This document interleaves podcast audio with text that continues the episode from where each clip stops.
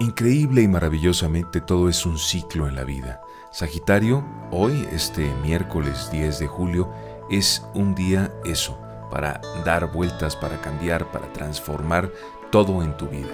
Por ejemplo, en el amor, en esa relación que tienes actualmente, hoy puedes darle un giro, para bien, para bien. Procura que siempre sea así, procura ser positivo, hazle caso omiso, ignora aquellas tendencias o tentaciones a ponerte pesimista y de mal ánimo. No, no, no, no, no. Este miércoles Sagitario, concéntrate en transformarte positivamente en el amor, en el dinero. Trata de convertirlo en algo bueno, en, algo, en, algo que represente prosperidad para ti. Es un día para invertir, excelente para hacerlo, por ejemplo.